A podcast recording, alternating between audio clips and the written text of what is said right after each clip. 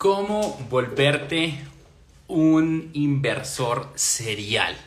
Hoy vamos a hablar de eso, quédate hasta el final porque va a estar otro nivel. Y Álvaro, eh, yo preparé varias preguntas, aquí tengo varias preguntas, pero también hay temas como personales que quiero preguntarte. Una de las razones por las cuales yo, yo, empecé mi podcast, que ya pasamos los 100 episodios, 50 países, un montón de invitados súper tesos, que uno de esos invitados que tengo ahí en el top eres tú, por supuesto, eh, fue empezar a conectar con personas de un nivel de éxito que me pudiera a mí, que me pudieran a mí ayudar a entender cómo yo podría hacer para tener más éxito en mi empresa, para tener más éxito en mis negocios y más éxito en mis inversiones.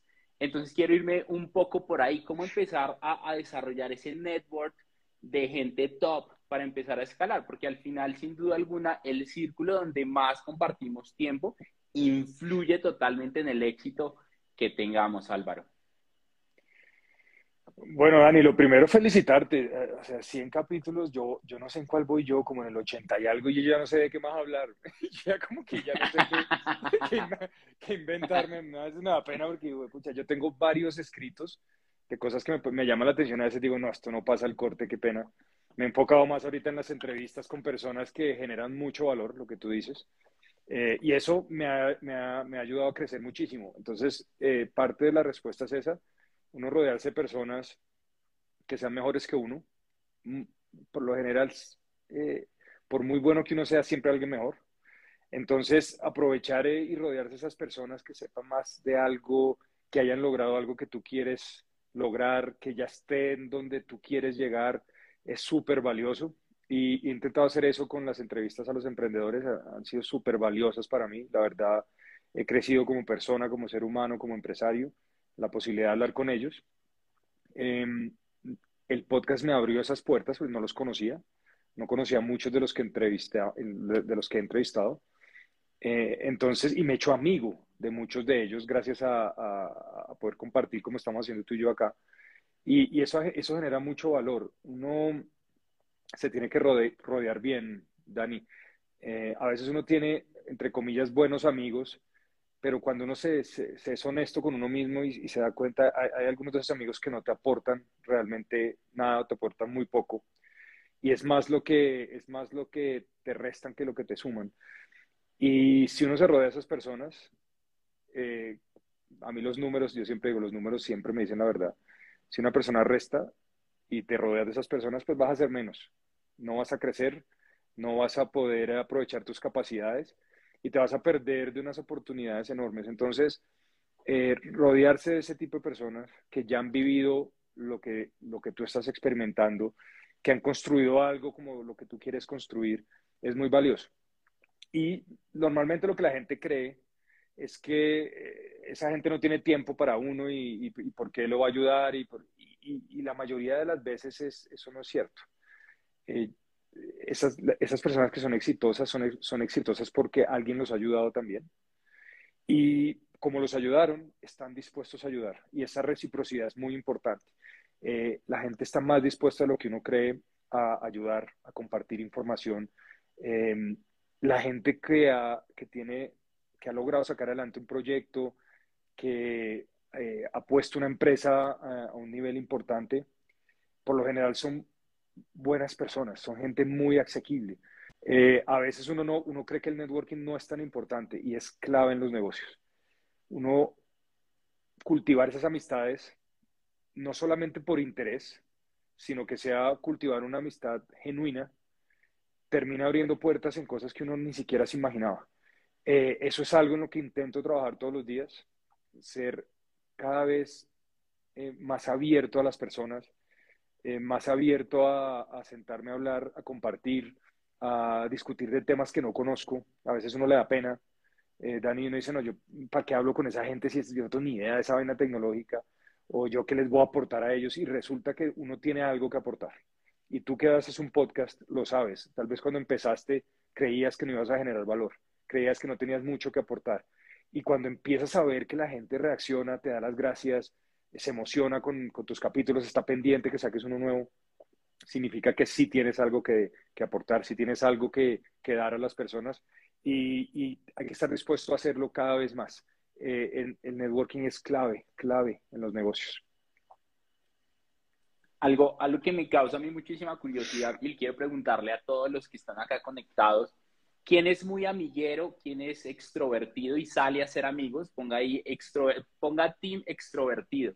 ¿Y quién no lo es? ¿Quién es team introvertido? O sea, gente que va, tú vas y, y, estás en una fiesta y pasan seis horas de la fiesta, incluso un fin de semana con amigos, donde hay diez amigos nuevos y el introvertido solamente habla con uno en todo el fucking paseo, no conoce a nadie más. Les quiero preguntarles esto porque ahí donde, donde quiero irme un poco. Yo, yo no sé, yo, yo lo que veo de ti es que no eres de ese team introvertido, eres un poco más extrovertido, te gusta la, la, la buena vida, te gusta compartir con la gente, hacer un chiste, eh, soy una hueva en esto, pero yo ahí le encuentro la caña, qué hay que hacer.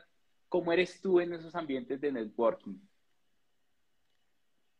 Lo bueno es que, Dani, contigo puedo ser honesto y yo creo que es la mejor, uno tiene que ser honesto. La verdad, yo soy una persona, yo soy una persona muy tímida. ¿sí? Em, ¿En serio? me cuesta mucho trabajo socializar, pero soy consciente de la importancia de eso. Y, y ahí es clave, porque eh, una cosa es que uno nace con ciertas capacidades y otras que no, no le quedan tan fáciles. Tiene ciertas aptitudes que se facilitan y otras que no tanto. ¿sí? Yo no soy tan bueno para, para socializar. Es, soy, soy un poco inseguro eh, a veces como de llegar. Es que mira, yo tengo amigos que llegan a una fiesta y no conocen a nadie, van y le abran a un grupo yo digo, pero este tipo de qué está hablándole, pero ¿qué les dijo? ¿Cómo hizo para entrarles? Y, y, a mí me da una envidia de esas casi que de la mala. Y dije, puta, este man hace amigos en todos lados y a mí me toca. Entonces, a mí me, a mí me queda más fácil cuando yo tengo ciertos amigos que son así. Entonces, entendiendo mis debilidades, porque eso es una cosa importante, uno saber cuáles son las debilidades que uno tiene, ¿sí? No para sentirse mal ni para llorarlas todos los días, sino para empezar a trabajarlas. Eh, ¿Yo qué hice? Empecé a, eh, empecé a apalancarme un poco en ese tipo de amigos. Y lo que hacía era, bueno, vaya usted, rompa el hielo y me presenta. Entonces yo iba después de que el tipo ya era un berraco y ya, hacía reír a todo el mundo y llegaba yo, ay, mire, les presento a Álvaro, un amigo. Y ahí ya como que yo sentía que tenía el espacio. Pero, pero yo ir a romper el hielo, esa vaina a mí me cuesta mucho trabajo, me sigue costando trabajo, pero cada vez soy más consciente de lo importante que es, de uno ser genuino, de uno llegar con un verdadero interés de oír a la otra persona, no, no por el simple hecho de que es empresario, que es un berraco, que me va a servir para algo. Eh, demostrar un genuino interés por la persona es clave y cultivar esas amistades es muy importante. Entonces, como sé que es importante y no soy tan bueno para eso, lo trabajo todos los días. Y, y, hay, que, y hay que luchar contra esa, contra esa inseguridad, contra ese miedo. Todos tenemos miedo. El problema del miedo no es tanto tenerlo, sino no actuar por, por razón al miedo. Eh, así uno se siente incómodo para las personas que dicen que son, son extrovertidas, perdón, introvertidas, es enfrentar ese miedo. A veces va a salir bien, a veces va a ser probablemente incómodo, pero al final del día, cada vez que lo hagas vas a ser menos malo en eso. Vas a aprender un poquito más, vas a soltarte un poco más. Y, y cuando uno menos se da cuenta, eh, estamos acá hablando tú y yo en un live cosa que en mi vida haría. Yo, yo empecé un podcast porque intenté hacerlo por YouTube y me daba pena verme. Me, me daba, sentía oso de decir, no, pues me veo horrible, esta vaina hablo feo, eh, me, veo, me veo pálido. Entonces dije, no, yo no voy a hacer esa vaina. Y llegó mi hermano y me convenció. Me dijo, no, no, venga, hay una vaina que se llama podcast. Y yo, no, ¿qué es eso?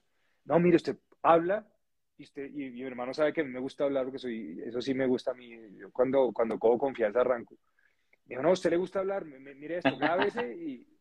Pero al principio, Dani, te voy a ser muy honesto, yo no oía mis capítulos y todavía me cuesta trabajo oírlos. Intento tener un equipo que me los ayude a editar y les, les ruego, oiga, por favor, edítelo bien porque no lo quiero oír. Porque sigo sintiéndome temeroso de oírme estúpido, de que mi voz se oiga, se oiga chistosa, eh, y esa es la realidad de todos. ¿Y, para qué vamos a decir acá que, no, que eso es una berraquera y que yo soy un berraco y que eso no me da susto? A mí no, todavía me cuesta trabajo. Pero, ¿qué es clave, Dani? Aceptar esas limitaciones y saber que las tienes que trabajar. Saber que tienes que salirte de esa zona de confort, presionarte un poquito para crecer como persona. Al final del día, eh, eso es lo que tenemos que hacer como seres humanos. llegamos con unas capacidades, con unas cualidades, ¿cómo hacemos para potenciarnos igual que un negocio?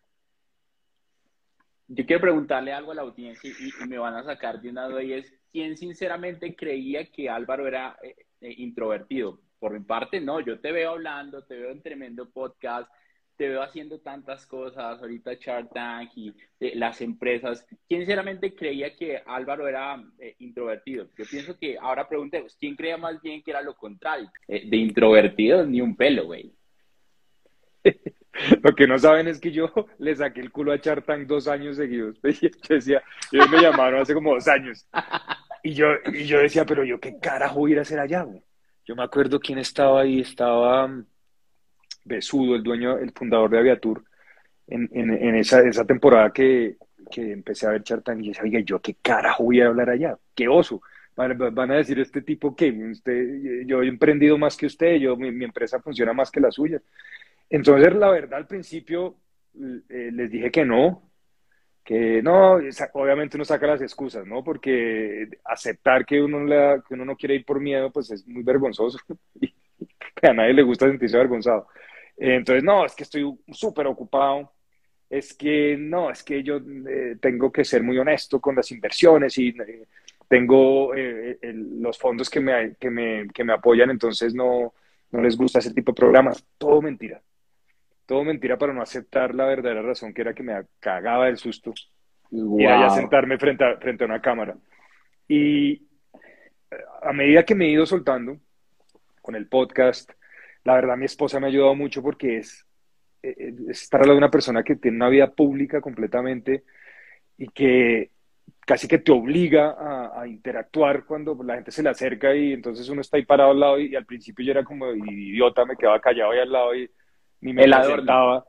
Sí, sí, el adorno, el bobo ahí, téngale la cartera y tómeme la foto.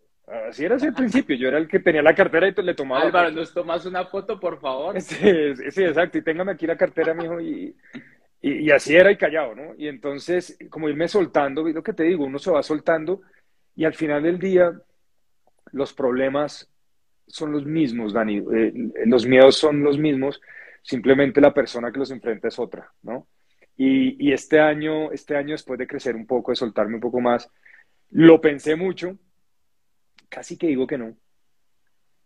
Le intenté sacar mil excusas cuando me mandaron el, el, el, NDA y el contrato y la plata y que entonces y que tengo que asegurarle y yo dije, pucha, no, es que estoy, es que el tiempo y cuánto tiempo es y empecé otra vez con esa dinámica hasta que dije, no, espere uno, ya no más porque pues primero que no me van a invitar más Segundo, que es un programa que me gusta. Tercero, que es algo que disfruto hacer. me gusta hablar con emprendedores porque lo hago eh, eh, en mi día a día. Me gusta analizar negocios, me gusta dar ideas, me gusta aprender de cosas nuevas. Eh, entonces dije, no, bueno, vamos para adelante. Y el primer día que llegué a ese estudio, yo nunca, yo, yo había estado en un estudio con, con, con, Laura, con mi esposa, pero una cosa es ir de invitado a ver a otros hablar y otra cosa es cuando me abrieron la puerta y salió la niña de producción y me dijo, hola Álvaro, te estamos esperando, te vamos a llevar al camerino. Eso Maquillaje. Exacto, yo, a, mí me han temblado las manos y las piernas, pero la cola no. Ese día sí te... temblaba la cola, güey. me, dio risa porque era como eh, caminando raro hacia, hacia el camerino. Me, eh, me, me dio, me, la verdad, tenía mucho temor de conocer a los otros Sharks Em, no sé, porque como que dan esa impresión de que se la saben todas, ¿no? Claro. Y vuelve y juega, lo, que siempre te digo, eh, es más el miedo que la realidad, Y cuando uno lo enfrenta, cuando uno enfrenta esos miedos, se da cuenta que el monstruo no era tan grande como uno se lo estaba pintando. Y en la mayoría de las veces, y eso quiero que lo, quiero que lo oigan de verdad, la mayoría de las veces, lo que uno se imagina nunca llega a ser así de grave. Nunca. Es que uno se pinta los peores escenarios, pero de verdad los peores escenarios. Y cuando enfrenta esa realidad hay escenarios malos, pero nunca como el que uno se pintó. Entonces la buena noticia es que casi que con un 100% de, de garantía te puedo decir que eso que te da miedo, eso que te estás imaginando que te va a pasar, la probabilidad que pase es casi cero. Y, eso le ayuda a uno a soltarse un poco. Entonces esa es la realidad, ese soy yo y eh, cada vez soy más sociable, la verdad. Cada vez me da menos pena acercarme a alguien, escribirle a alguien. Em, pero eso es un trabajo, hermano, eso no es, eso no es que me, así me criaron y así, así crecí, así, así soy yo y, yo siempre fui extrovertido. Yo no, yo no era capaz de sacar a bailar a, la, en las fiestas de 15. Sacar a bailar a una mujer para mí era, el terror y yo lo, eran como cuatro o cinco días antes de la fiesta me empezaba el dolor de estómago. Este, puta, ¿y cómo voy a hacer? Y entonces, ¿qué le digo? ¿Y cuál canción? Y entonces hacía todo el plan y cuando llegaba no ponían la canción. La niña cuando la ponían la canción que me gustaba ya estaba bailando con otro y sale todo mal. Y, esa es la vida, ese es el emprendimiento también. Pero al final del día, lanzarse es, es, es lo verdaderamente importante, darte la oportunidad y, y probar. Es la única forma. A mí, ahorita que estabas hablando de eso, vienen dos historias a mi mente. Una es que yo me gradué de 15 años del colegio. O sea, que las fiestas de 15 eran cuando yo estaba en 11. Pero las niñas tenían 16, 17 y no les gustaban los niños más pequeños, les gustaban los de 18, 19, 20. Y para armar valor, para ir a sacar a estas culiqueagadas a bailar y que me dijeran que no, o sea, armaba valor dos, tres días. Y cuando me decían que no, quedaba como mierda. Ah, no, claro, no sé. Eh, eh, Tenía razón. Que no, y uno, uno que ha bloqueado tres o cuatro fiestas. Pero ahora, mira, la gente se ríe porque cree que el emprendimiento es una vaina súper técnica. El emprendimiento es la vida, es igual que la vida. ¿sí? Una empresa es como, es como desarrollar una persona. ¿Cuántas veces te van a decir que no cuando presentes un proyecto? son tantas, tantas, tantas que la primera da dura, la primera da muy duro, la segunda también, la tercera también, la décima da duro, pero ah, la 20, la 30, pero ya la 40, la 50, la 60 ya no da duro, ya simplemente es, da fortaleza. Cada vez que te dicen que no, más ganas o de más valor te llenas para, para el siguiente pitch, la, siguiente presentación. Eh, entonces eso no es tan malo. Si lo ves de esa forma, es, es un dolor, es, es, es, un temor que uno tiene que enfrentar y que tiene que ir superando. Eh, pero esa es la realidad. Muy pocas personas nacen hechas, ¿eh? casi nadie. Hay una palabra que dijiste ahorita que quiero enfatizarla a mis estudiantes. Les digo, para que le quede grabado en la cabeza tienen que repetirlo y repetirlo y repetirlo. Entonces quiero que pongan todos en, en, en los comentarios la palabra nunca.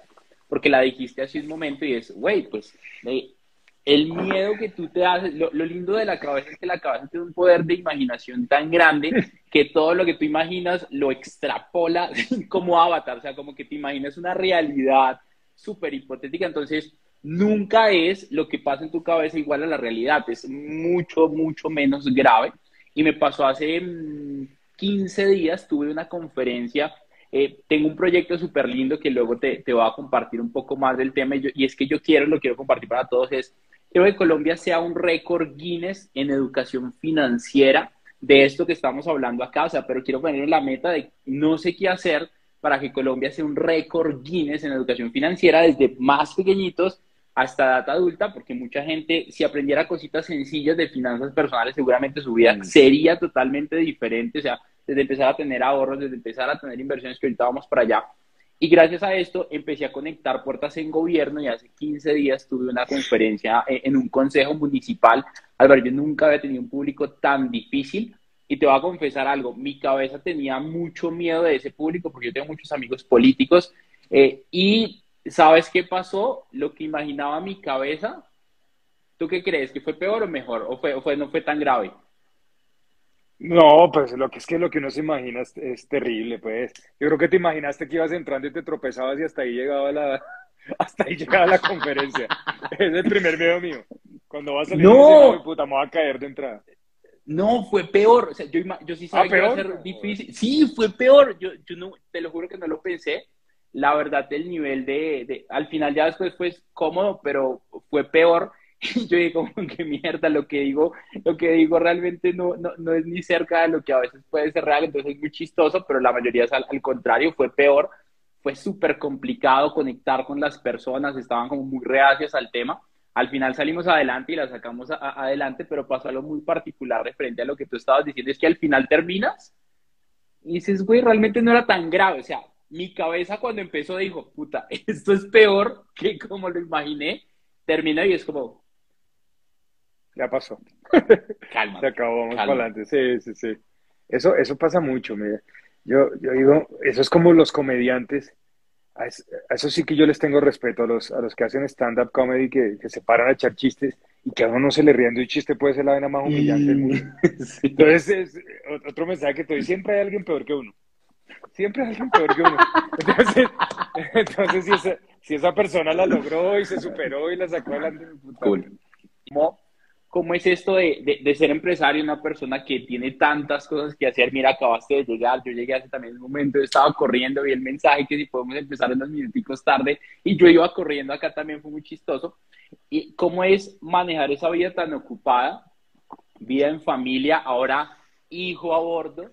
Eh, y más con una persona que también tiene un nivel de éxito y no solamente éxito, exposición que si te soy sincero, eh, en, redes sociales tenemos como casi medio millón de seguidores, pero hay días en los que yo no quiero, yo quiero dos o tres meses no volver a aparecer acá. digo, ah. no quiero, no quiero nada. ¿Cómo haces tú?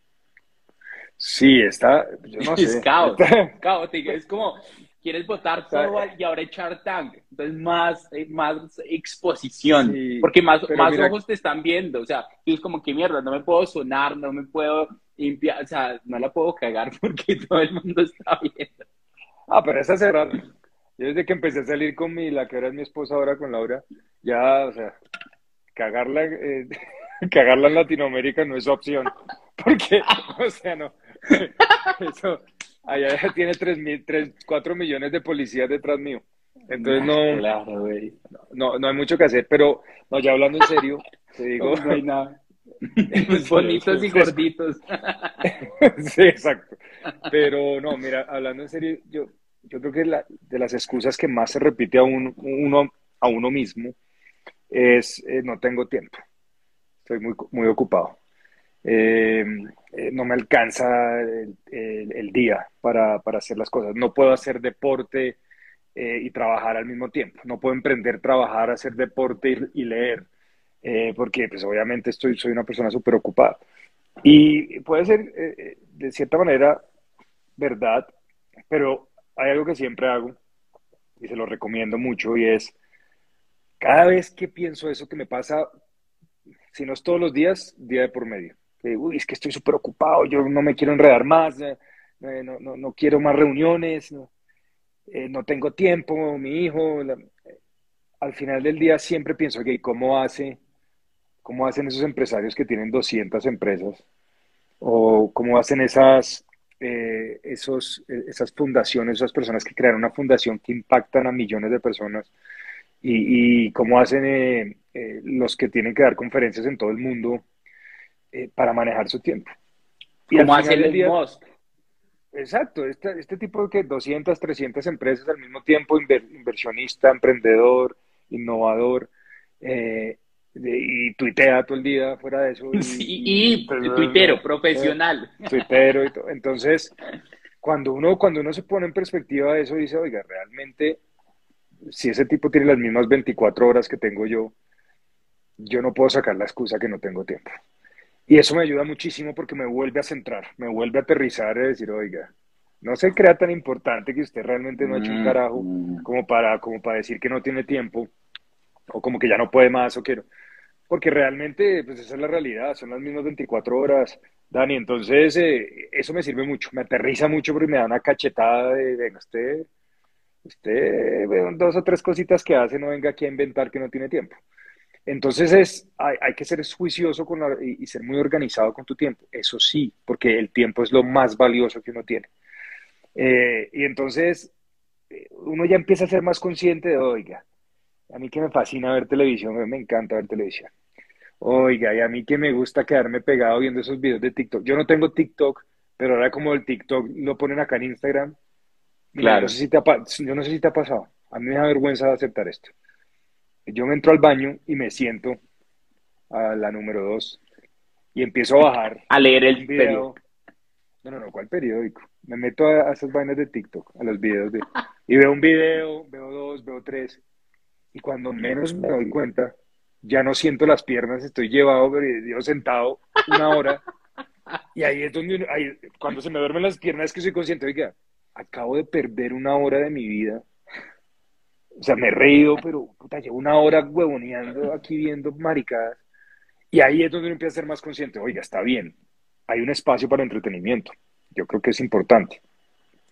Pero no, uno, uno empieza a ser muchísimo más exigente de cómo, cómo organiza su tiempo y en qué lo utiliza. Y cuando uno se organiza, y, esto, y en esto los hábitos son una cosa, una herramienta poderosísima, cuando uno se organiza, empieza a sacarle tiempo al tiempo. Y se empieza a dar cuenta que realmente uno sí tiene tiempo. Cuando uno se enfoca en una reunión, uno la puede sacar en media hora, no en dos horas. ¿Sí? Pero si te pones a hablar, si te distraes, si contestas el teléfono, si estás contestando correos electrónicos al mismo tiempo que estás teniendo una reunión, probablemente la reunión se extienda. Pero cuando uno es juicioso y disciplinado en el manejo de su tiempo, eh, empieza a entender el potencial que uno tiene como, como persona, como ser humano y como empresario. Eh, eso es clave. Y es de todos los días, Dani. No, esto, no, esto no deja de... Eh, esto es un tema que si no lo practicas todos los días, que si no eres consciente todos los días, vuelves a tus hábitos y a gastar tiempo y a perderlo. Y, y es, eso sí es cierto que el tiempo es lo más valioso que uno tiene y es lo más costoso tal vez. Entonces, cada minuto que pasa es un minuto que ya no, ya no recuperaste y que no vas a volver a recuperar. Eh, y la otra, la que, la que siempre decía Steve Jobs, eh, nos vamos a morir. Eso es lo único cierto. Nos vamos a morir. Y eso es cierto como la verdad o la única verdad tal vez que tenemos. Eventualmente nos vamos a morir. Y eso, es, eso también se vuelve un mensaje muy poderoso para ti mismo. Diga, vamos a morir y, ok, ¿cuánto he hecho de lo que quisiera hacer? Cuánto he conocido, a cuántas personas he, eh, con cuántas personas he compartido, cuántas personas he, podido impactar, sea, con emprendimientos, sea con un consejo, eh, sea poniéndoles, dedicándoles un, momento de tiempo para que se desahoguen. Entonces, esas son cosas, esas son dos, dos, herramientas muy poderosas que, que, realmente a mí me sirven, pues. Me aterrizan, lo, lo, aterrizan a uno y lo vuelven a, lo vuelven a poner en su sitio. En mi empresa en este momento somos 15 personas en este proceso de la organización del tiempo, tú, ¿cómo, cómo trabajas e, e, ese orden del tiempo en la empresa con las personas? Cuando, cuando, y esto me pasa a mí, yo creo que es un reto cuando estamos emprendiendo y creciendo bastante, y es cuando en el equipo hay uno o dos que son muy desorganizados con su tiempo, obviamente sabiendo que tú no eres el más organizado con el tiempo, ¿no? O sea, que también tienes errores pero se le pasan detalles, a veces es desorganizado, llega tarde. ¿Tú cómo manejas e, e, este liderazgo en el equipo? Eh, que me serviría un montón a mí, estoy seguro que más un emprendedor acá le va a servir, y si no ha emprendido, pues cómo va a liderar su equipo, ¿no? Eh, bueno, Dani, esto es un, esto ha sido, es interesante esa pregunta porque a partir de la pandemia y con las videoconferencias, ha cambiado un poco ese tema y, nos hemos vuelto como adictos, adictos a las reuniones, ¿no? E, esa falta de contacto, esa, falta de contacto humano que, fue la pandemia, eh, nos obligó, los seres humanos somos animales sociables, y esa falta de contacto nos obligó a dar más reuniones para vernos las caras cada 10, 15, 20 minutos, y se nos, y se nos quedó pegado eso, ¿no? Ya te envió el Zoom, no es como, sí, sí, sí, ya, te envió el Meet. ya, te mando el link. Y, y se nos quedó pegado y, esa reunión, reunión, reunionitis, reunionitis, eh, puede ser bastante dañino, ¿no? Entonces, eh, es algo que estoy intentando minimizar porque me gusta reunirme. Soy de esas personas que le gusta mandar ese link, bolear link. Digo, yo aprendí a usar. yo no soy muy bueno con la tecnología eh, y me costaba, me, cuesta mucho y, y, es otra de las recomendaciones que te voy a hacer. Eh, me costaba mucho manejar mi agenda, ¿no? Entonces yo tengo una persona que me escribía WhatsApps cada media hora actualizándome la agenda del día. Y yo le escribía, oiga, acabo de, eh, eh, voy a tener una reunión a las 2 y 45, persona, tema. Y ella me la iba actualizando cada media hora. Y eso me parecía a mí lo más novedoso, pues, organizar mi agenda cada media hora en WhatsApp. Y me llegaban los mensajes y yo la volví a revisar así. sí, sí, y el otro día un tipo tuvo una reunión hace poquito, hablando hace, hace unos par de meses, ¿no? Eh, me dijo, oiga, ¿usted no ha visto Google Calendar? Y yo, no, ¿qué es esa vaina? Y dice, sí, esa aplicación que tiene ahí en el celular. Y yo, no, pero es que eso es muy complicado. No, no, no, venga, venga, venga, yo lo, Ah, es que yo no entiendo de eso. No, no, venga, yo le muestro. Oiga, qué herramienta. Entonces ahora estoy ducho organizando mi agenda y como ahí se pueden mandar links, voleo link a la lata. Pero, pero hablando un poquito en serio, mira, organizar la agenda es muy importante. La agenda semanal, si es posible. Em, eso, e, eso le ayuda a uno mucho a liberar tiempo. ¿sí? Cuando tú sabes, tienes claro los días, cómo los vas a manejar y qué temas vas a atacar en, en esos diferentes días, te, te, te, ayuda a organizar muchísimo las ideas y te desocupa la cabeza, ¿cierto? Y cuando uno tiene la cabeza libre, tiene espacio para pensar y hacer otras cosas, ¿no? Y es, y es parte del orden que te digo de, aprender a, optimizar el tiempo. Entonces, el tema de la agenda es clave. Lo segundo, intentar disminuir las reuniones y sacar a mí, por lo, por lo menos yo tengo una reunión el lunes y una reunión el viernes, donde hablamos con los principales líderes de los diferentes de las diferentes empresas o los diferentes equipos y hablamos qué vamos a hacer esta semana, el lunes, cuáles son las principales situaciones que vamos a enfrentar, los principales obstáculos que vamos a tener, eh, en donde nos comentamos qué ayuda necesitamos del uno o del otro como equipo y dejamos organizado eso y nos, vamos, nos vemos el viernes a contarnos cómo nos fue y qué pasó. Y si realmente lo que, lo que pensamos que íbamos a hacer lo hicimos y si realmente eh, logramos los objetivos que nos hemos puesto los lunes. Eh, cada vez son más temas, entonces lo que, lo que, te va a de pronto te pasa, Dani, que me pasó a mí, es que uno empieza a dejar como un acta, que es importante. Un acta de una reunión es alguien que escribe exactamente las que se habló, un resumen de lo que se habló y unas conclusiones a las que se llegaron y las tareas de cada una de esas personas. Y lo que te va a pasar es que cuando revisas el acta de la reunión anterior, te vas a tomar una hora. ¿Sí? Entonces, eh, cuando empieza la reunión verdadera ese día, ya, ya, ya, ya vas una hora colgado. Estoy, eh, es, es, algo, es difícil, pero es la única forma que yo siento que estoy en algo en control de lo que está pasando y tener en la cabeza los diferentes negocios. Pero creo cada vez más que hay que tener reuniones un poco más cortas y con temas muy específicos. Y eso es algo que estoy intentando probar. Entonces, temas jurídicos, temas financieros, temas de recursos humanos, reuniones cortas, rápidas y eh, de pronto cuando hay menos personas en la reunión, eh, se, interactúa menos y es un poquito más eficiente. En saludos, cuando yo tengo esos comités, hoy tuve un comité, para ponerte un ejemplo para que vean que no es, no es mentira, y y estoy, estoy en un proceso de aprendizaje. Yo tengo un comité al mes que se habla qué pasó en el mes, ¿no? Esa es la madre de los comités. Hoy tuve ese, que con ese se prepara la junta directiva. Entonces, con todo, ese, con todo ese análisis que haces en ese comité del mes, preparas tus informes para la junta directiva, para los miembros de junta directiva de las empresas. Entonces es importante. Pero hoy arrancamos a las 9 de la mañana y terminamos a las 2 y media de la tarde buenísimo, nos saludamos, almorzamos, todo, pero esa vaina no puede, o sea, esa vaina no es sostenible en el tiempo. Entonces eh, hay que intentar trabajar en esa reunión, reunionitis y reducirlo a, momentos de tiempo muy eficientes. Y uno tiene periodos de atención, Dani. Uno, uno más de 20 minutos es difícil estar concentrado, por muy inteligente que uno sea. 20 minutos, 25 minutos es como ese foco de atención, por lo menos yo. Entonces, si uno logra hacer esas reuniones casi que son como atacar los temas, a 25 minutos, ¡pum!, se acabó. Uno los aprovecha muchísimo y, se es muchísimo más eficaz en las cosas. Pero estoy en proceso, te digo, no hay, no, no, no, no te puedo, tengo que ser honesto y no te puedo decir, así es que lo tienes que hacer. Eh, creo que es un proceso que uno tiene que ir desarrollando.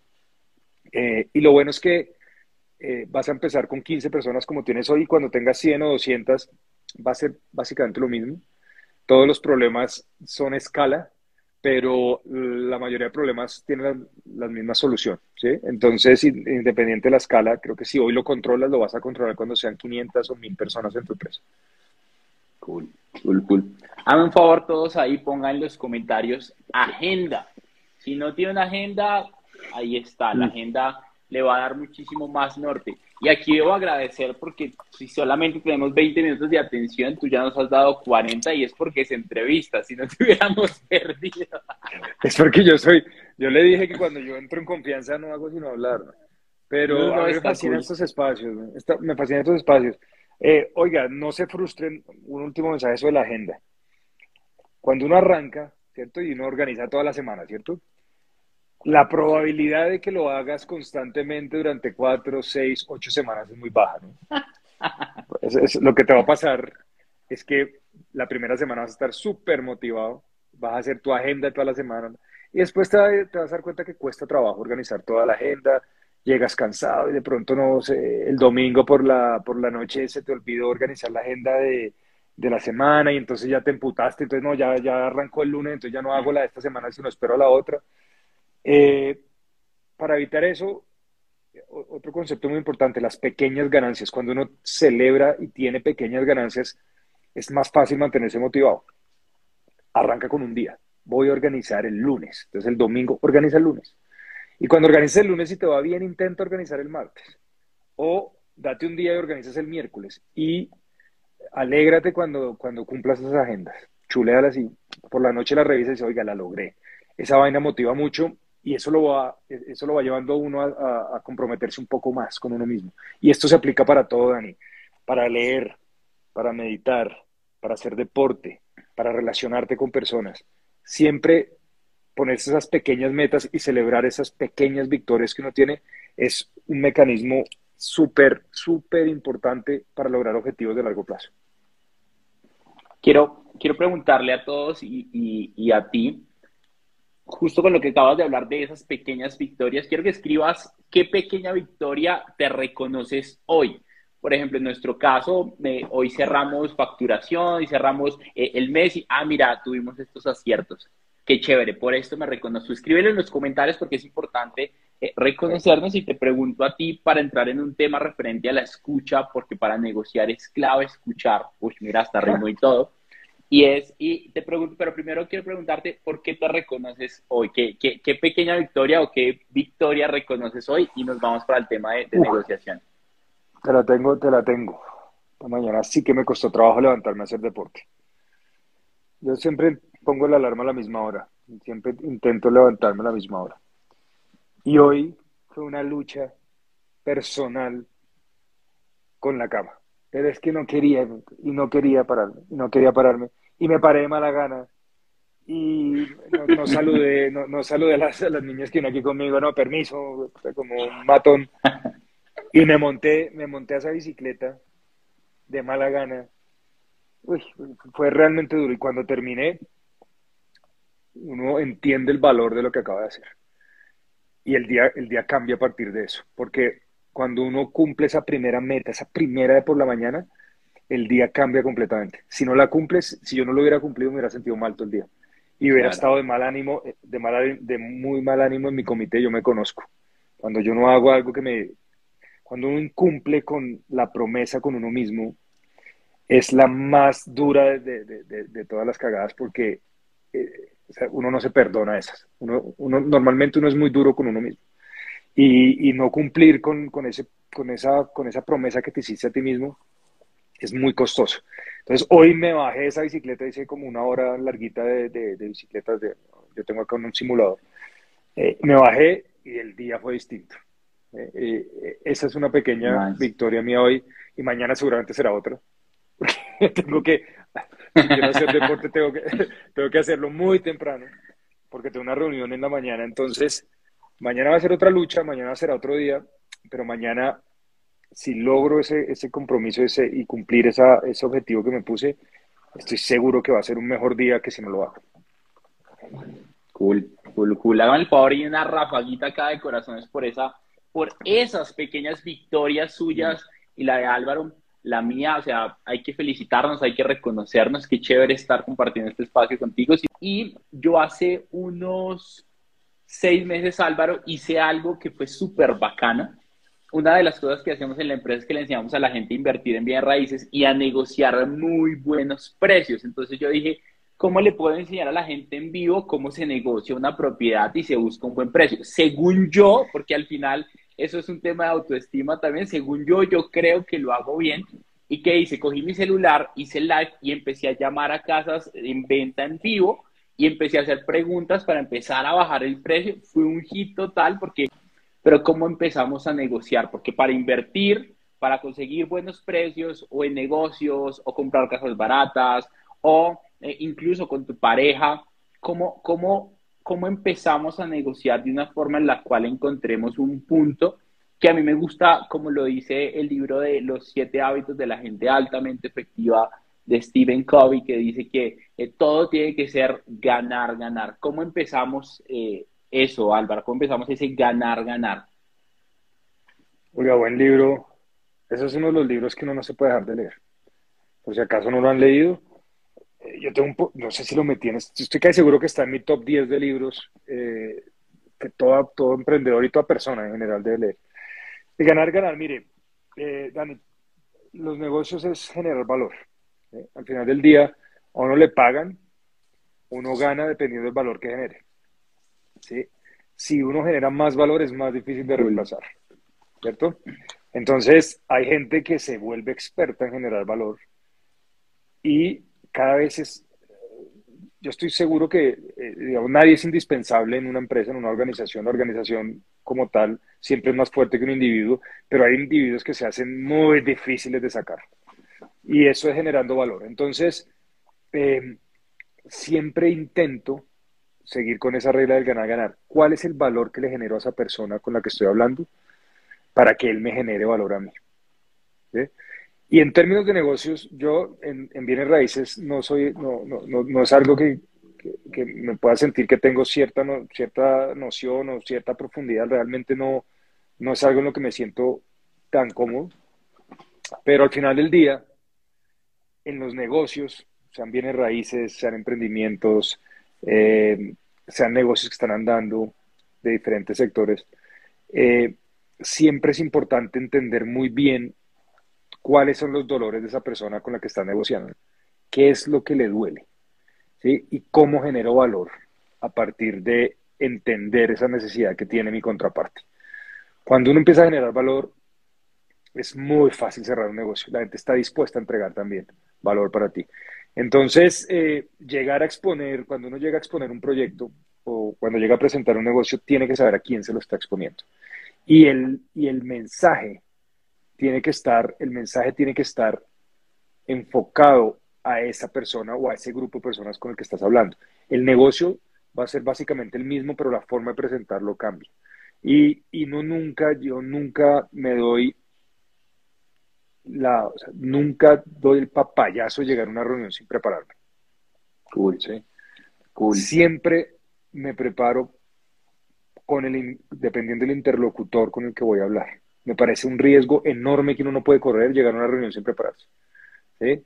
por muy bueno que uno sea en un tema, por muy ducho que seas, por muy berraco, porque nadie sabe más que tú de ese tema, siempre es bueno tener 10, 15 minutos por lo menos antes de una reunión para entender un poco cuál va a ser tu interlocutor y cuál va a ser el mensaje que le vas a dar. Eh, y empezar a generar valor a partir de ese mensaje. Entonces, lo que te digo, independiente si es un negocio de bienes raíces, es un negocio eh, porque quieres buscar inversión, es, es buscar ese, buscar eh, generar valor. Cuando uno genera valor, a uno le pagan por eso. Uno recibe lo que merece. Entonces, esa es, esa es siempre eh, un mantra que tengo yo, cómo esta reunión que viene, cómo la voy a afrontar y cuál es el valor que lo va a generar a esta persona. ¿Cómo hago para que no me vaya a decir que no? Y, la respuesta eh, a eso es sencilla. ¿Cómo le genero valor a esa persona? ¿Cuál es el dolor que tiene y cómo se lo puedo solucionar? Eso aplica hasta para levantar, pues, Cool. Literal, literal. Me encanta porque sé que hay hombres en este live. De hecho, ¿qué gente está soltera? Ponga yo en los comentarios y yo sé que va a haber más de uno ahí. ¿Quién está soltera? Dos cosas que anoté de lo que dijiste. Nunca llego a una reunión sin prepararme, o sea, alguien debería mm. anotar eso. Y lo segundo, recibes lo que mereces, de acuerdo a lo que estás dispuesto a entregar. Entonces, mm quiero, quiero que piensen algo todos con lo, con lo que acabas de compartir y creo que es una de las cosas que yo más busco comunicar en la empresa en la que tenemos hoy, con las inversiones que tenemos hoy, es, ¿realmente estás dando todo cuando vienes a una reunión o simplemente estás presentándote a la reunión por aparecer?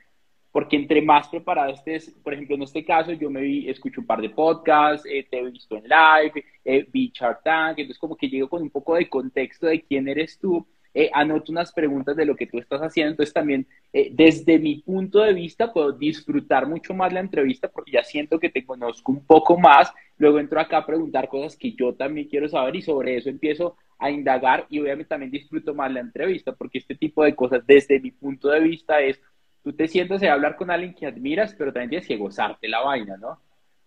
Oye, le voy a decir, les voy a dar un consejo que tal vez es el mejor consejo que me han dado.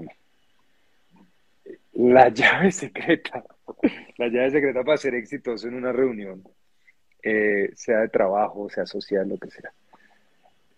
A todos nos fascina hablar de nosotros mismos. ¿Sí? No hay nadie, por muy humilde que sea, por muy tranquilo, por muy sensato, que no disfrute hablar de, uno, de, de, él mismo. ¿Sí? Entonces, lo que estaba diciendo, Dani, siempre es importante entender quién es la persona con la que vas a hablar, ¿cierto? ¿Qué ha hecho? ¿Qué le gusta? ¿Qué disfruta? ¿Qué comparte en sus redes? Ahora, ahora, la gente es muchísimo más pública, ¿cierto? Y preguntar por esas cosas. Y ojo, no puede ser preguntar por preguntar, tiene que ser una... Claro. Tiene que ser genuino, ¿no? Porque la gente se da cuenta cuando no es falso. El interés, las preguntas que le hacen a una persona no es genuino, la gente se da cuenta. Entonces, averigua eso y empieza a preguntarle a la persona por esas cosas, por esas experiencias, por eso que hizo. Y eso va a abrirte las puertas muchísimo y va a romper el hielo y, va a estar muchísimo más dispuesto a hablar de cualquier cosa y a ponerte atención a ti también. Eso, mire, tal vez de las cosas más importantes que me ha enseñado. Y, sabe, y sabes que, que, me gusta de lo que acabas de decir referente, referente al tema, que muchas veces queremos impresionar a las otras personas con qué hacemos, con quiénes somos. Y justo hace dos días estaba con, en una reunión privada con, un grupo de personas y les decía, el problema cuando a veces buscamos aparentar otra buscamos aparentar ser otra persona es que creemos que la verdad no es suficientemente buena para conectar con los demás. Entonces, por eso a veces, no, pero es que yo he hecho, yo he salido, yo y la foto en el Instagram y todo el mundo ve Instagram y dice, no, pues la vida de Álvaro es perfecta, la vida de mí es perfecta. Ah, no, pues qué maravilla, pero la verdad es suficientemente buena para conectar con las otras personas. Y el podcast llegó a episodio 100 y estamos logrando esas cosas y el tuyo también, porque disfrutamos lo que está pasando ahí. Yo disfruto genuinamente esta conversación, sino que era venir a comunicarme contigo, a hablar una hora, dos horas o lo que sea, digo como, pues no tiene sentido. De hecho, pregunto, ¿quién está disfrutando este espacio? Ponga yo en los comentarios, aprovecho para agradecerte porque eh, yo estoy acá feliz tomándote cogiendo perlas. Sí, oiga, pero eso, eso Dani, em, ahorita lo, lo, dijiste y lo pasamos de pronto muy rápido lo pasamos por alto. La importancia de escuchar, y te voy a ser muy honesto, es de las, es de las cosas más difíciles para mí.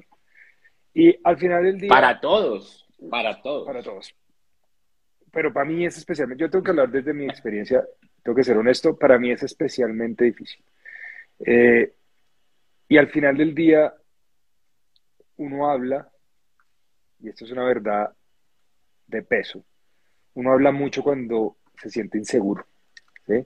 Y, y, cuando uno empieza a hablar de primera reunión y yo he hecho y yo conozco de esto y yo sé esto y, es porque es simplemente inseguridad y necesita aprobación. Todos los seres humanos necesitamos aprobación, ¿cierto? Lo importante es que hay que buscar la aprobación, hay que buscar la aprobación en los momentos y en los lugares indicados. Una reunión de trabajo no es un momento para buscar aprobación. Entonces, eh, eh, por eso es tan difícil escuchar, porque uno siente que hablando la gente eh, o, la gente lo, lo, sienta uno valioso. Pero lo que nunca, lo que uno nunca tiene en cuenta, y me pasa todos los días, te lo digo, soy fanático de entrar hablando, y es tal vez de mis peores, eh, eh, de, las peores cosas que puedo hacer, de mis peores defectos. Lo que no nos damos cuenta es que cuando uno empieza escuchando, tiene un feedback de todas las personas que están en la reunión y uno sabe exactamente a quién y cómo hay que hablarle, porque se dedicó cinco o seis o diez minutos, los primeros diez minutos de la reunión, a entender qué es lo que o cómo es esa persona que está hablando. Y eso te da una ventaja enorme frente a cualquier persona que esté en la reunión. Entonces, si quieres, si quieres ser realmente la persona que más sobresale en la reunión, lo primero que tienes que hacer es entender y escuchar y saber con quién estás hablando. Y eso es un esfuerzo que uno tiene que hacer. Hay que trabajarlo, llegar y callarse, llegar y dar la palabra y callarse. Es difícil, es difícil, a mí me salen letreros. ¿sí? Eh, Total. eh, pero creo que es algo que en lo que soy consciente, volvemos a lo que hablamos al principio, ser consciente de los defectos, ser consciente de las debilidades para empezar a trabajarlas. Y te voy a ser sincero, una de las razones por las cuales yo empecé el podcast es porque yo no paraba de hablar. Y tener que sentarme contigo, que tienes tantos pensamientos valiosos, como escudriño entre la mente de Álvaro para sacar más y más y más valor.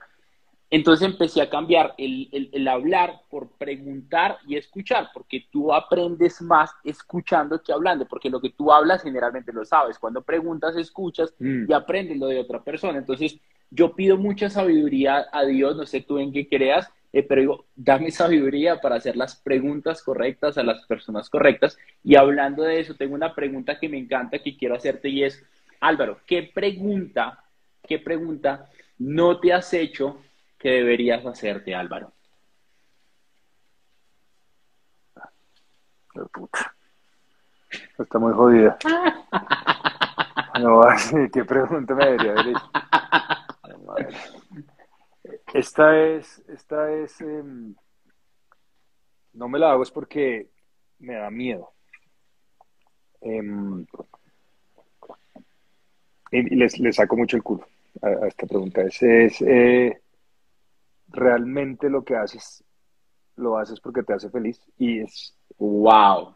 Esa es, eh, o sea, y todavía no me la, no me la pregunto, no me, la, no me gusta contestármela porque me pone a pensar. Claro. ¿Y qué tal que no? ¿Qué tal que la respuesta sea no? Sí, sí, ¿Qué tal sí, la- que la respuesta sea lo hago ¿Qué? porque Claro. estoy cómodo, porque gano bien, porque eh, la gente me respeta? Me encanta Pero- la plata, el éxito. Sí, pero Wow. ¿qué tal, qué tal que realmente no me gusta lo que hago?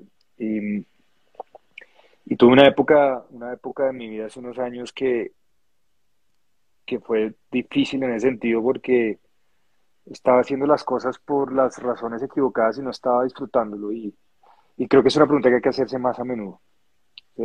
No es fácil, o para, por lo menos para mí no es fácil hacérmela, eh, porque me da miedo que la respuesta sea no. No soy feliz, no soy feliz en lo que hago, Eh, no, no estoy tranquilo con lo que estoy haciendo. Eh, y eso, y, y- y hay momentos en los que uno está tranquilo y feliz, ¿no? pero eso, es, eso cambia y las prioridades en la vida cambian y los momentos y, y tu madurez es distinta eh, a lo largo del tiempo. Entonces, no, es una pregunta que creo que no nos tenemos que, no- no- nos tenemos que seguir haciendo constantemente en la vida. Y hágansela, yo soy, yo soy un cagado, yo, yo, a mí no me gusta de- pensar mucho en eso, eh, porque le tengo pavor a qué tal que un día uno se pare y diga, ¿sabe qué? Mando todo para la mierda y me voy a hacer esto que me hace feliz. Qué susto tan.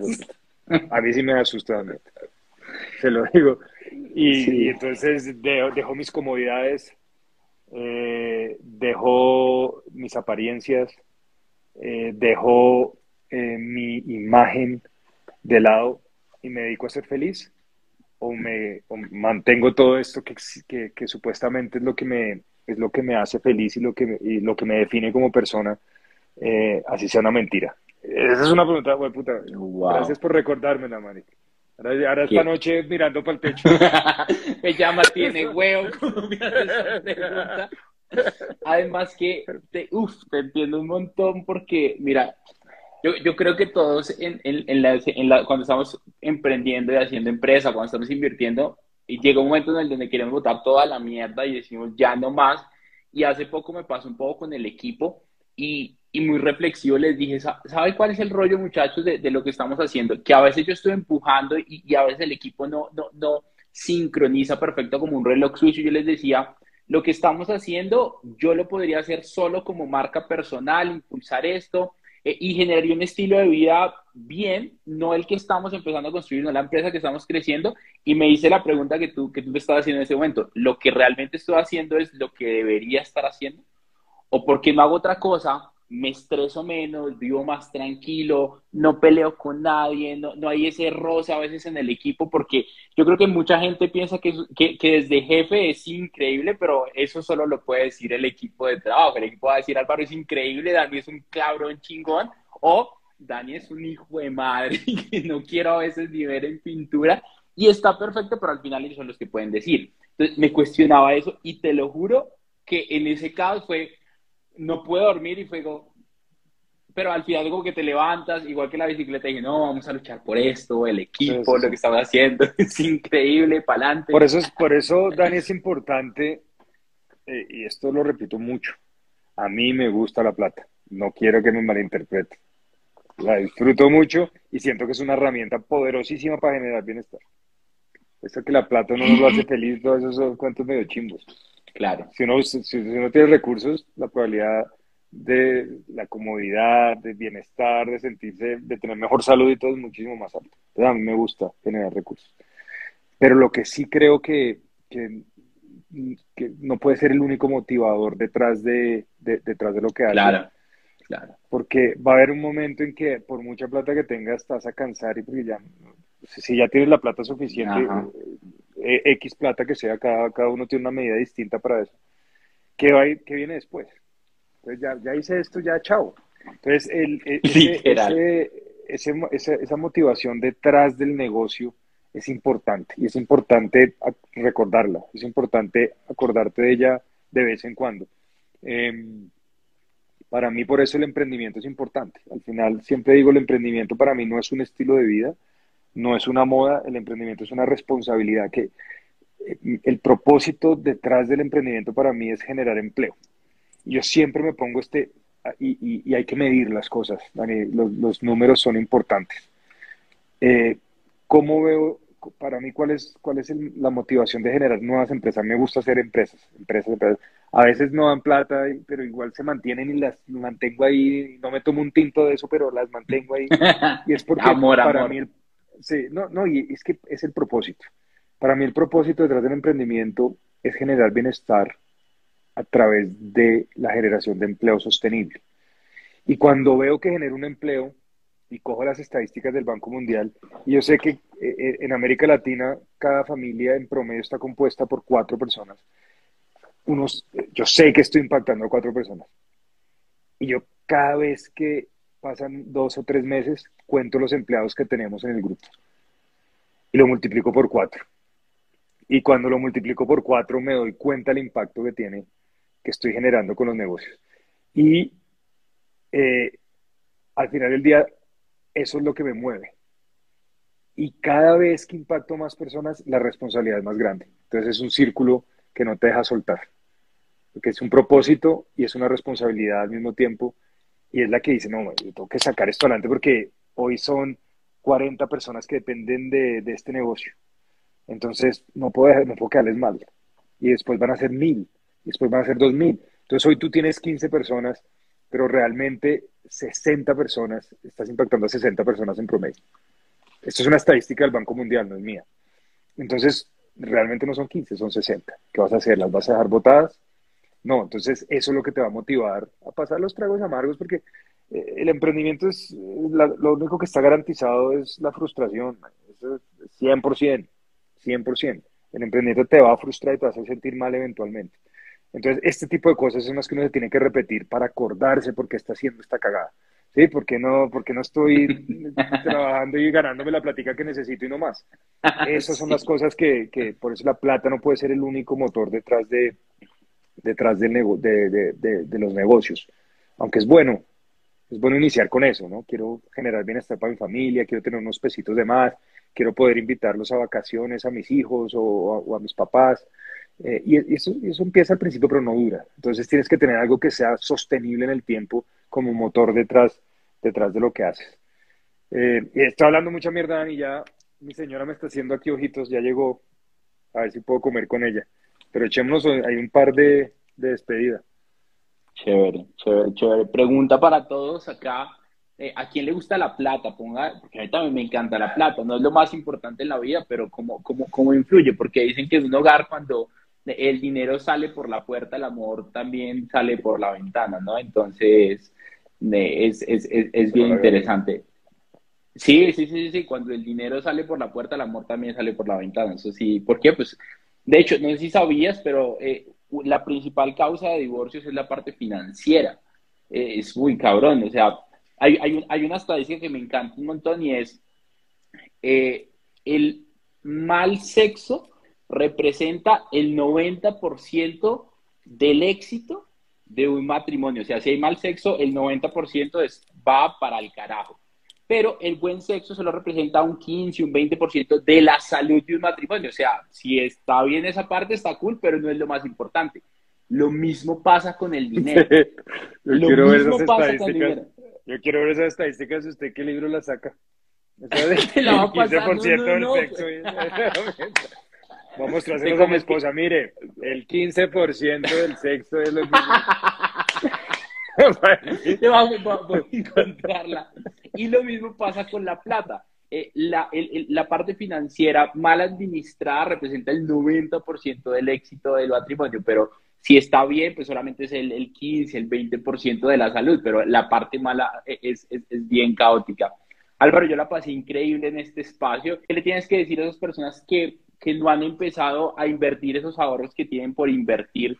Que era una de las preguntas que más quería hacerte, pero es que nos pusimos a hablar de un montón de vainas que no eran Nos las pusimos a hablar de- pero Nos pusimos a hablar de lo importante. literalmente, ¿Verdad, güey? li- De literalmente, ¿qué, qué le tienes que decir a esas personas que tienen Ay. ahorros pero todavía no han salido a invertirlos? Esa pregunta, más ahora por la coyuntura de, de Latinoamérica y del país, más que todo el de Colombia. Oiga, ¿qué hago, ¿qué hago con la plata? Tengo unos ahorritos y, y le preguntan a uno como si uno supiera. Es como si uno fuera un experto en, A en igual, cagadas. sí. Y no, no, y Sí, de es hecho, una- ahorita- estamos en una cagada, hijo pucha, ¿no? No, estamos, mira, a en la cagada, yo no sé. No, mira, alguien, alguien- yo estaba hablando, viendo unas propiedades y alguien me dijo, Dani, ¿me recomendarías esta propiedad a ojos cerrados como si fuera tu hermano? Y yo dije, aunque seas mi hermano, te diría que no me creas nada y vaya y haga su propia investigación. Yo no quiero ese muerto si llega a morirse. No, pues imagínese esa responsabilidad. No sabe qué hacer uno con la plata para ponerse a, a decirle a las personas qué hacer con la plata. Lo que sí es cierto, lo que sí le voy a decir es lo siguiente. Y esto, eh, no- yo no, yo de invertir así para consejos, porque no he hecho sino cagarla este último año. Eso, eh, yo, te- yo tengo esos famosos portafolios, ¿no? Diversificados. Y, y el diversificado va como en el menos 30, va como en el menos 35%.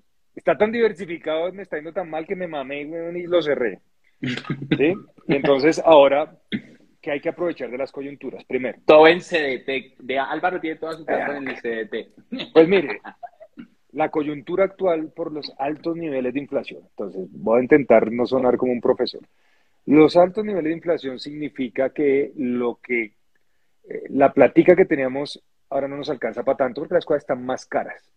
Y eso normalmente pasa cuando hay tanto, cuando hay un periodo donde hay tanto dinero en la economía, como yo tengo platica en el bolsillo, es tan barata salirla a conseguir, los préstamos están baratísimos hasta hace seis meses, un año. Entonces era barato tener plata porque te la prestaban, ¿cierto?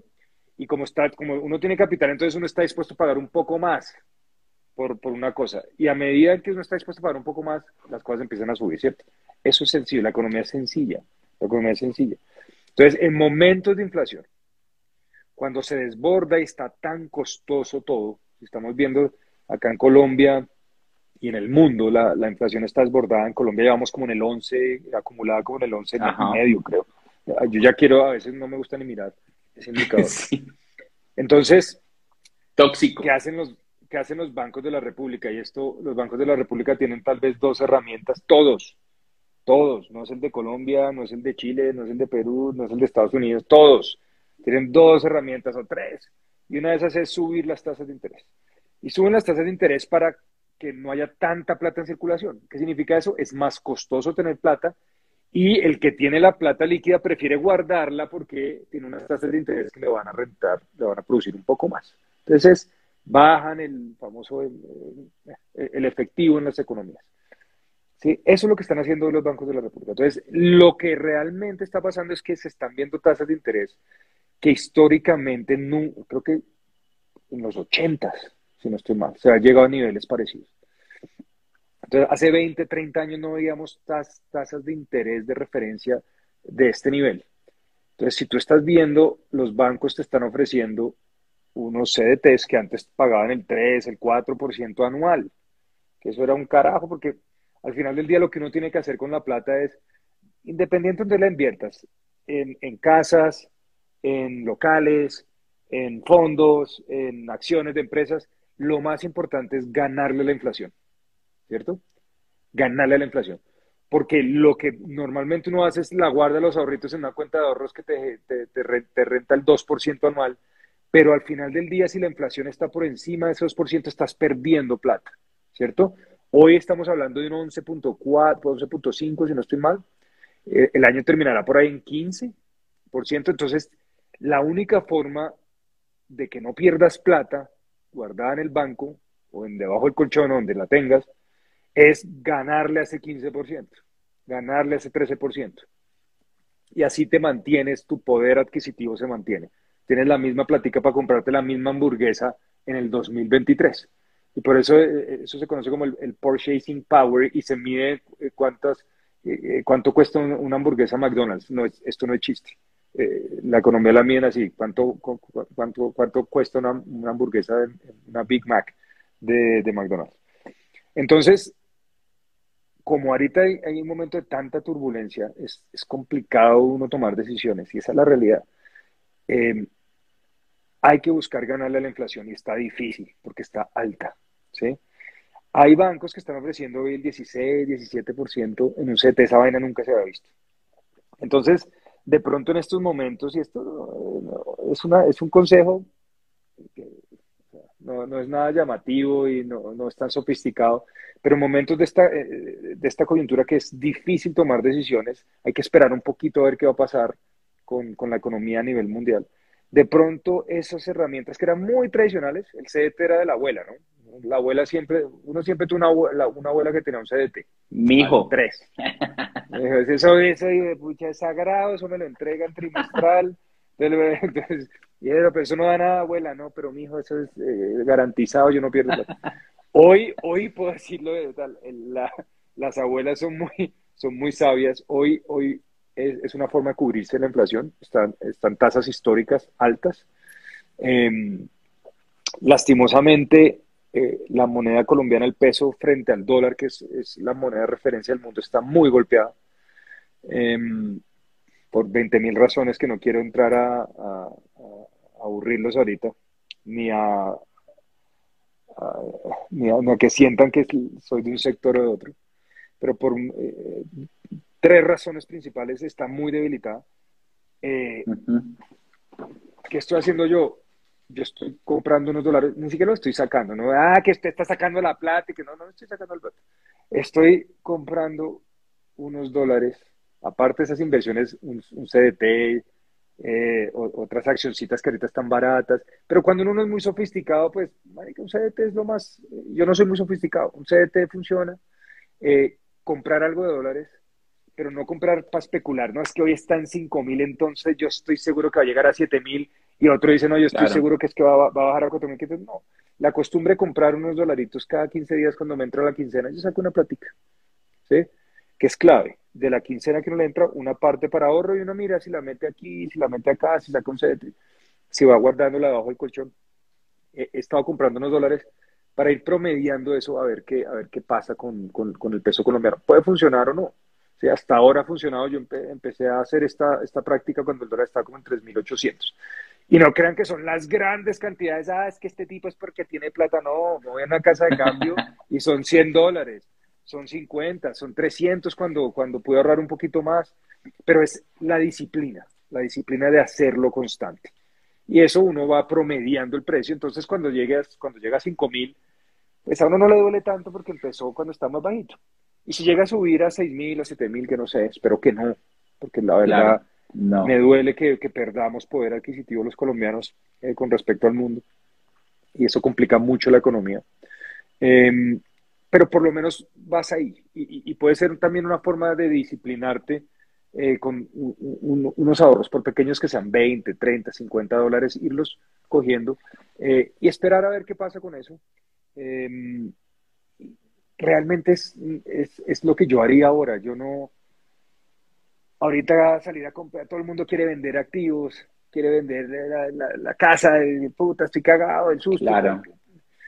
Es eh, tomar decisiones en momentos coyunturales, en momentos de temor, sobre todo para cualquier cosa, tomar decisiones cuando uno está nervioso, cuando uno está furioso, cuando uno está eh, entusado, cuando uno está súper enamorado, no es, no, es, no, es una, no es una buena estrategia. Entonces hay que ser muy tranquilo en estos momentos, esperar cómo evoluciona la economía del mundo, esperar a ver cómo evoluciona la, eh, la reforma tributaria aquí en Colombia, que va a, a, mover, o seguramente va a dar más claridad de lo que vamos a hacer hacia adelante. Eh, y mientras tanto hay unas herramientas súper tradicionales chéveres. La puedes hacer a tres meses, a seis meses, buscarse un refugio mientras está el frío y, y vas ganándole a la inflación. ¿sí? Eso es lo importante, ganarle a la inflación. Así sea un, punto, así sea un 1%. No perdiste plata y tus mismos 10 mil pesos te sirven para comprar la hamburguesa, la Big Mac en el, en el 2023. Es así de sencillo y así de complejo, porque realmente no estoy aportando mucho.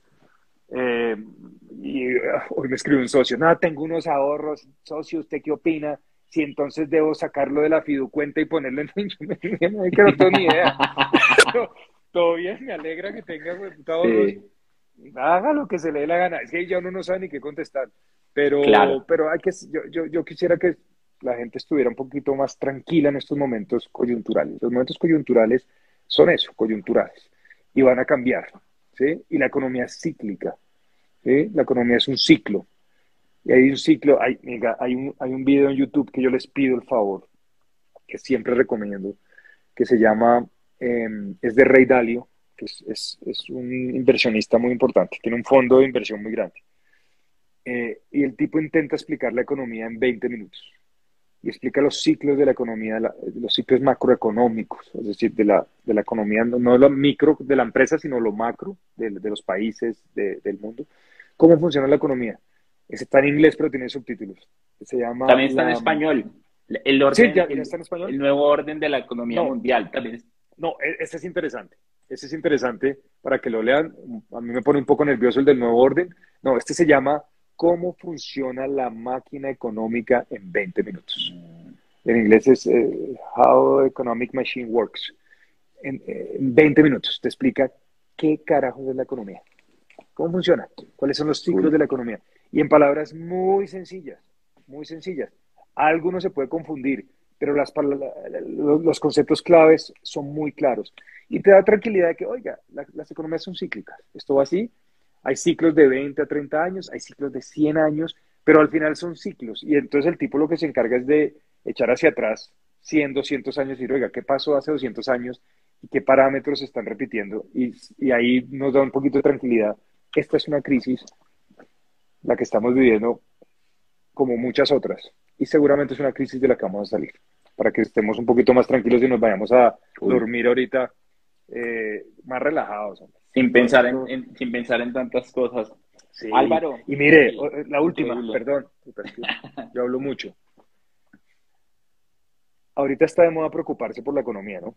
Que hijo de puta, que el dólar, que esa mierda, que la venta, que yo y que las acciones se que fueron la inflación, que la recesión, que la inflación, que la recesión y que Estados Unidos, y que Estados Unidos se viene la recesión, y que China, y que, Rusia. Exacto, y que Europa están llevados y que se viene un invierno súper fuerte y que eso va a afectar eh, la, economía y, la guerra entre Ucrania y Rusia y entonces el alimento va a estar más caro y no hay gas y, Taiwán va a subir y la mierda va a estar ¿cierto? Petróleo. Todo eso es cierto, todo eso está pasando.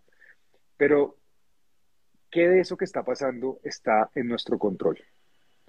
Como seres humanos, como personas, como Daniel, como Álvaro. ¿Qué tanto puedo controlar eso que está pasando? ¿Cierto? Entonces, realmente, cuando te pones a pensar, se da cuenta uno primero lo diminuto que es uno en el mundo, lo poco importante que uno a veces se cree muy importante y realmente es poco relevante. Somos poco relevantes en el mundo, cada uno de nosotros. Somos relevantes para dos o tres personas y de resto no más. Entonces, cuando entiendes eso, te das cuenta que eso no está en tus manos. No hay nada que uno físicamente pueda hacer para corregir los mercados internacionales para corregir las decisiones del FED en Estados Unidos, para corregir las decisiones de Putin o, eh, de si invade o más fuerte o no. Mr. Putin. Exacto. Entonces, cuando uno eh, acepta la poca relevancia que tiene en el mundo, en las personas y en las situaciones, se enfoca en lo que puede controlar. Entonces, cuando te enfocas en lo que puedes controlar, la probabilidad de que salgas mejor parado de lo que estás ahora es muchísimo más alta. Enfócate en eso. Y ya con eso termino, les doy tranquilidad, se van a dormir tranquilos y contentos de que lo que uno realmente tiene en sus manos es tan poquito, pues que se puede poner a trabajar en ello. Escriba ahí, todo va a estar bien, todo va a estar bien. Ahorita, como lo dijiste, va a haber muchas oportunidades. Hay gente que está loca vendiendo todo, que se quiere ir para Estados Unidos. Entonces va a haber oportunidades, por lo cual cash is king, tener dinero y liquidez para tomar oportunidades puede ser súper potente. Álvaro, la paz increíble. Te agradezco un montón, te admiro un montón, admiro un montón lo que haces como empresario, como inversionista. Eh, mil gracias, por favor, saludame a tu esposa, los admiro un montón como pareja y lo que están construyendo. Un último mensaje para despedirte de todos estos emprendedores e inversionistas. No, es eso, lo que te decía Dani. Primero, gracias por la invitación, la pasé muy rico y se nota porque llevamos hora y media acá. Ni, mis lives, cuando era yo solo hablando, que me fascina, eh, eran tan largos. Eh, ojalá lo vean, no creo que la gente tenga tanto tiempo, pero, pero eh, el último, ¿sabes lo que les digo? Cuando, tranquilos, o sea, no, las cosas son cíclicas, van a pasar, de esta crisis seguramente aprenderemos cosas nuevas, nos recuperaremos otra vez, y lo más importante de todos, no te preocupes tanto por lo que no está bajo tu control, empieza a ocuparte en lo que está, en lo que está en tus manos, y eso es una estrategia ganadora. Cuando te enfocas en lo que tú puedes controlar y mejorar eso que puedes, que está en tus manos, la probabilidad de que, que mañana estés mejor que hoy es 100% eh, de probabilidad de, éxito. Entonces, eh, más bien estar amargándose uno con tantas cosas que están pasando alrededor del mundo, eh, enfócate en lo que está acá, en lo que está en tu control y vas a ver que vas a vivir una vida más tranquila y cuando uno está tranquilo, la tranquilidad es la puerta para todo. Si uno está tranquilo, uno está feliz si uno está tranquilo, uno está, puede estar enamorado. Si uno está tranquilo, uno es eficiente en el negocio. Si uno está tranquilo, uno, uno puede compartir con los hijos y con la familia está, y, pasar un buen rato. Pero si uno está intranquilo, nada sale bien. La tranquilidad es la puerta para todas las cosas buenas que le pueden pasar a uno. Entonces hay que estar tranquilo.